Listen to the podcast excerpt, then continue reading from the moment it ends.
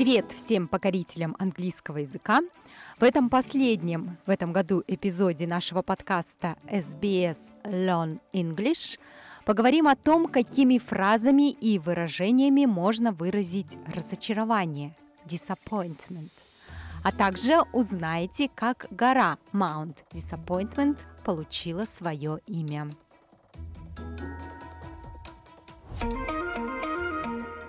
Learning English helps me to talk about my feelings.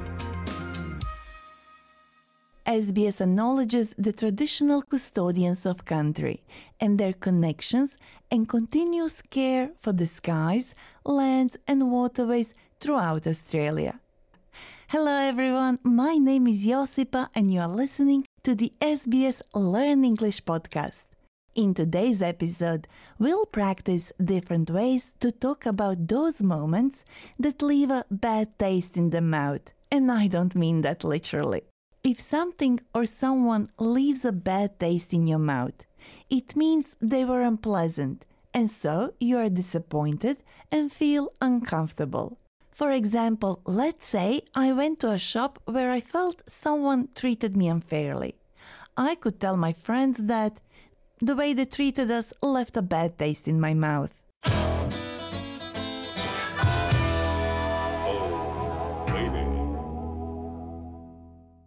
There are a lot of other ways to say that something is disappointing. Let's hear phrases Alan and Claire used to talk about a movie that was very disappointing. Well, that movie didn't live up to expectations, did it? I agree. It promised much more than it delivered. It really wasn't all it's cracked up to be. This was such a waste of money. What a letdown. Did you notice how Alan and Claire expressed their disappointment in every sentence we just heard? Let's go through them one by one. First, we heard Alan. Well, that movie didn't live up to expectations, did it? This is a phrase that we use quite a lot to say that something wasn't as good as you hoped. For example, you finally tried that new fancy restaurant all your friends are talking about, but the food was disappointing. You could say, I heard so many good things about this place, but the food didn't live up to my expectations. Claire then used two expressions to express her disappointment. Let's hear it again. It promised much more than it delivered. It really wasn't all it's cracked up to be. Okay, let's look at the first part of the sentence. Claire said that the movie promised much more than it delivered. If something promises more than it delivers, it means that that something looked good to begin with, but actually was bad. That is, it didn't live up to our expectations. So, if someone is promising you things that you think probably won't happen because they probably won't be able to do it, you could say, Don't promise more than you can deliver. Claire also said, It really wasn't all it's cracked up to be. It really wasn't all it's cracked up to be. This is a casual way of saying the same thing that something is not as good as other people have said it. You can use this phrase with your friends and family when you are a little disappointed about any experience. In a more formal conversation, you might say, It wasn't at all what we had been led to expect. or, It wasn't as good as I thought it would be. or as we heard before, it did not live up to expectations. At the end of our first dialogue, Alan said that the movie was such a waste of money. Waste is another word for rubbish or garbage. And if something is a waste of your money or waste of your time, it means that it isn't useful. Alan also said, What a letdown. A letdown is something that disappoints you, a disappointment. You could also say, what a pity or what a shame.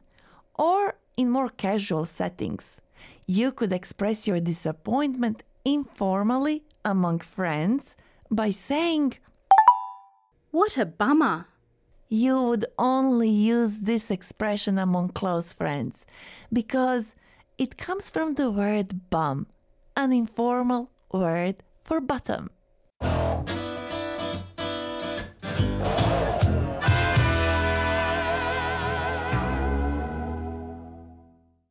I really hope that we only have to use the phrases we are practicing today once in a blue moon.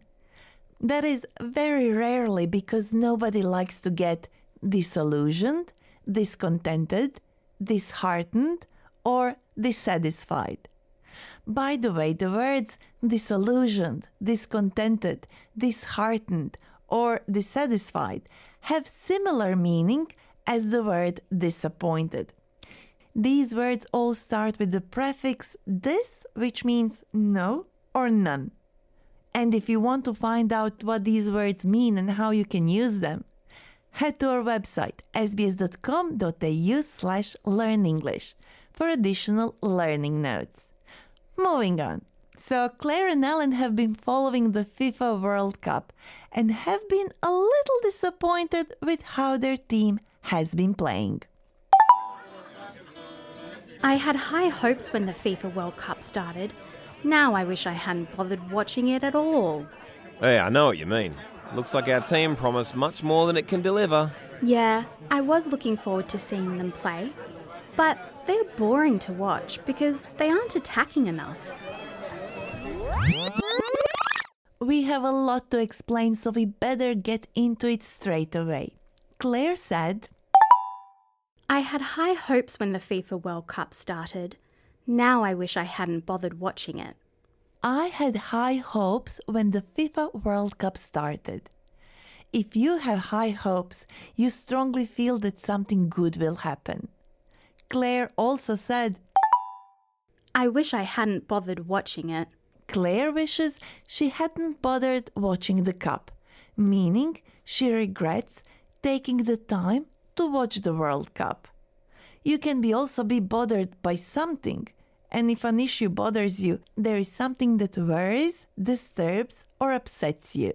We can also express our disappointment with the phrase, I was looking forward to it, but something else happened. Just like Claire did when she said, I was looking forward to seeing them play, but they are boring to watch because they are not attacking enough. I want to share with you a phrase that it's not related to today's topic, but Claire just reminded me. Um, so, if your soccer team is playing a defensive game without trying to attack the opposite team, just like Claire's, you could say, My team has parked the bus. The English language can be so funny sometimes. Wouldn't you agree? Today, I invited my colleague from SBS German, Wolfgang Müller, to talk about disappointment. Although a different kind of disappointment, isn't that right, Wolfgang? And thank you for joining us today. Hi, Josipa. It's great to be here. Well, yes, when I heard that you were doing an episode on phrases about disappointment, I wondered if you know that Australia has a mountain called Mount Disappointment. No, I never heard of it. Where is it? Mount Disappointment is on the traditional land of the Kulin Nation of Aboriginal Australians, and it is on the southern end of the Great Dividing Range in Victoria. It takes about an hour to drive there from Melbourne. Okay, but who and why named this mountain Mountain Disappointment? Actually, Josipa, it's a funny story, that one. And it goes back 150 years when British explorers Hume and Hovell climbed on the mountain hoping to see the distant Port Phillip Bay. But once they were up there, they couldn't see anything because there were too many trees. And to add to their disappointment, one of the explorers, Hume, suffered a very painful injury in his groin, which is the region of the genitals. And because of that, the whole team had to stop their mission and sleep on the mountain for five days. So their mission wasn't as successful as they thought it would be? No, for them it was a total letdown. So they recorded their feelings in the name of the mountain. But is this mountain really so disappointing?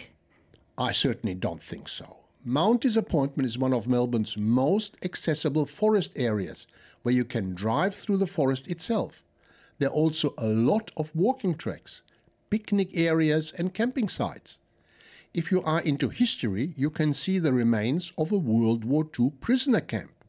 For nature lovers, the mountain has beautiful wildflowers and amazing wildlife. Believe me, the view from the top is spectacular. I'm convinced Mountain Disappointment is going straight onto my to do hiking list. And have you been hiking lately? Ah, to be honest, Josipa, I'm such a die-hard soccer fan that I've been glued to the screen since the FIFA World Cup started. I completely understand, and I love how you use the phrases we covered in our previous episode on soccer. That's, Josipa, because I listen to all your podcasts. And now I know you're going to ask me to revisit the phrases from the episode, right? That's right. See if you can answer these questions before hearing the answer. What is a letdown? A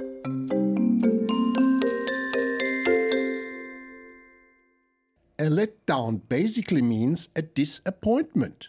So if someone or something disappoints you, you can say, "Hmm, What a letdown. What does once in a blue moon mean?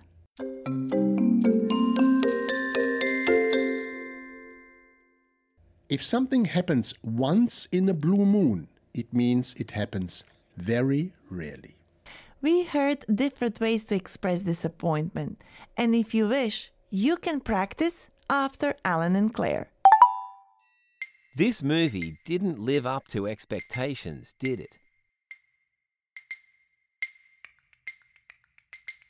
It promised much more than it delivered. This really wasn't all it's cracked up to be. This was such a waste of money. What a letdown. What a bummer. That's all we have for this episode. And if you would like to get in touch with us, send us an email learnenglish at sbs.com.au or reach out on Facebook. We are SBS Learn English. As always, I'm Josipa. Thank you for listening.